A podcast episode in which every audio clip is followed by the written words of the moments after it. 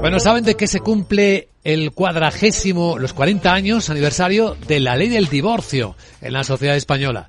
Veamos cómo han ido las cosas con nuestro abogado Arcadio García Montoro. Buenos días, abogado. Buenos días, Luis Vicente. ¿De qué hablamos?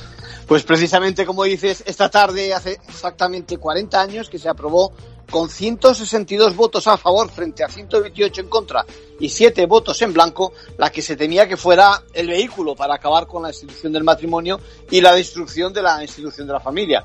El número de divorcios de aquel 1981 se ha multiplicado por 14 este año y los españoles conviven hoy día con esta figura como una cosa normal, lejos de escándalos y de aquellos tiempos donde primero había que acceder a la separación y esencialmente para que se diera el divorcio hacía falta un motivo, la culpa de los contrayentes.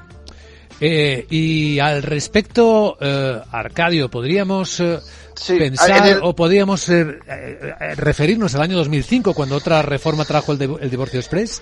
Pues sí, precisamente fue cuando enseñamos a Europa que sin causa y sin separación previa se podía romper ese matrimonio, ¿no? Ahora casi el 80% de los divorcios son de mutuo acuerdo y reflejan una realidad como es la ruptura de la pareja. Ya no hay cónyuges culpables ni inocentes, la batalla se centra en el acuerdo económico y en cómo queda la relación con los hijos si lo hubo.